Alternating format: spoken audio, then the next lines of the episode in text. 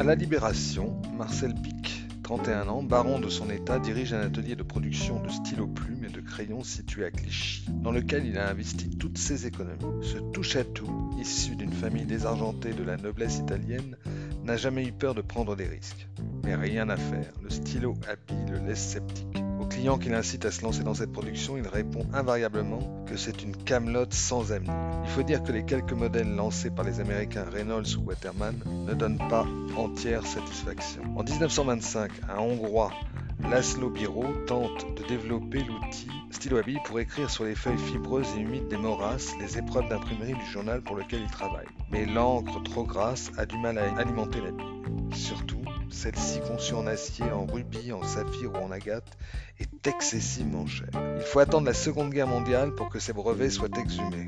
L'armée américaine y croit. Ces hommes ont besoin d'un outil afin d'écrire toutes sortes de notes dans moult positions, sur tout support, et même dans les cabines d'avion mal pressurisées. Le stylo de Laszlo Biro fournit ses produits tout-terrain sous la marque Eversharp. C'est l'engouement. 350 brevets sont déposés des États-Unis à l'Italie en passant par le Brésil ou le Japon. Le 29 octobre 1945, l'américain Reynolds présente dans le grand magasin new-yorkais Gimbals son premier modèle à la pointe miraculeuse. Malgré un prix élevé de 12 dollars pièce, il s'écoule à près de 10 000 unités dans la journée. Dans les grandes villes, la marque crée l'événement. Les starlettes plongent dans des aquariums géants. Entourées de crocodiles, elles utilisent des stylos à billes pour signer des autographes sur le dos des prédateurs. Face à la déferlante Reynolds et à son succès, les concurrents se bousculent et les slogans fusent.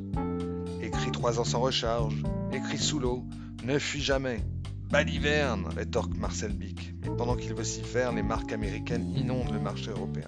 L'entrepreneur français n'a qu'une obsession, faire mieux que Reynolds, Eversharp ou Waterman. Dans les ateliers de Clichy, les ouvriers travaillent sans relâche. Tous les stylos de la concurrence sont étudiés, démontés. Pourquoi fuit-il? Comment mieux fixer la bille au tube de réservoir? Comment celle-ci pourrait-elle permettre une écriture fluide, lisse et sans effort? Le problème principal tient au sertissage des piles dans les pointes ne suffit pas de fabriquer des petites boules techniquement parfaites, encore faut-il les enchasser dans la pointe de manière à ce qu'elles tournent sans jamais se riper. De vieux tours d'horlogerie achetés en Suisse et stockés depuis des mois dans l'usine permettent de résoudre ce problème au dixième de micron près. Parfaitement ajustée, la bille en acier inoxydable peut dès lors rouler et laisser filer une encre dont seuls les ateliers piquent la recette.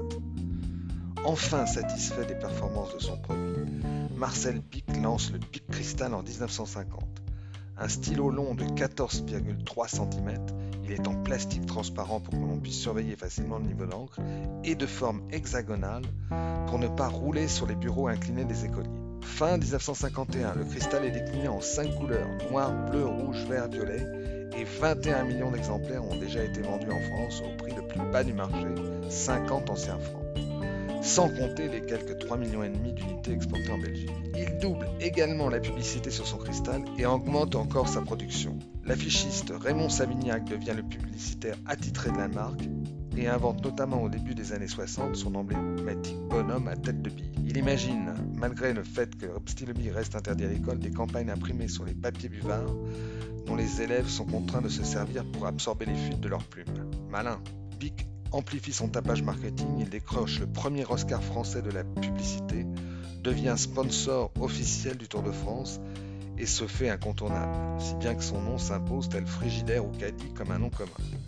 En deux ans, le chiffre d'affaires de la petite entreprise de Marcel Bic, qui plafonnait à 330 millions d'anciens francs, est multiplié par 50. Entre 1950 et les années 70, la marque française va conquérir le monde et entrer en bourse. Bic se lance à l'assaut de l'Italie, des Pays-Bas, de l'Autriche, de la Suisse et de l'Espagne. Ce sera ensuite l'Amérique du Sud avant d'attaquer le nord du continent. Le groupe compte 26 usines sur le globe et ses produits sont disponibles partout. Pour répondre à tous les besoins, l'entreprise décline rapidement son cristal dans une version orange à pointe fine et lui invente de nombreux cousins, tel le modèle aujourd'hui préféré des serveurs et cafetiers, le M10, un stylo à pointe rétractable au corps rond, moitié transparent, moitié opaque. Bill lance aussi le premier crayon qui permet de changer de couleur sans changer de stylo, le fameux 4 couleurs. C'est le plus utilisé en milieu hospitalier, sa tête ronde ayant été spécialement percée d'un trou pour permettre aux médecins et infirmières de le porter en pendentif. Ces stylos a priori banals sont en réalité bourrés de technologie. Il ne faut pas moins de 11 jours et 70 points de contrôle pour fabriquer un cristal. Dont 10 jours passés uniquement à polir la. Marcel Bic flaire très tôt que les nouveaux feutres finiront par faire de l'ombre au stylo à. Il décide de lancer un briquet de poche en plastique à gaz avec flamme réglable. Jetable, non rechargeable, il est plus sûr que les gros briquets à essence des concurrents qui provoquent brûlure ou explosion. C'est aujourd'hui le briquet le plus vendu dans le monde.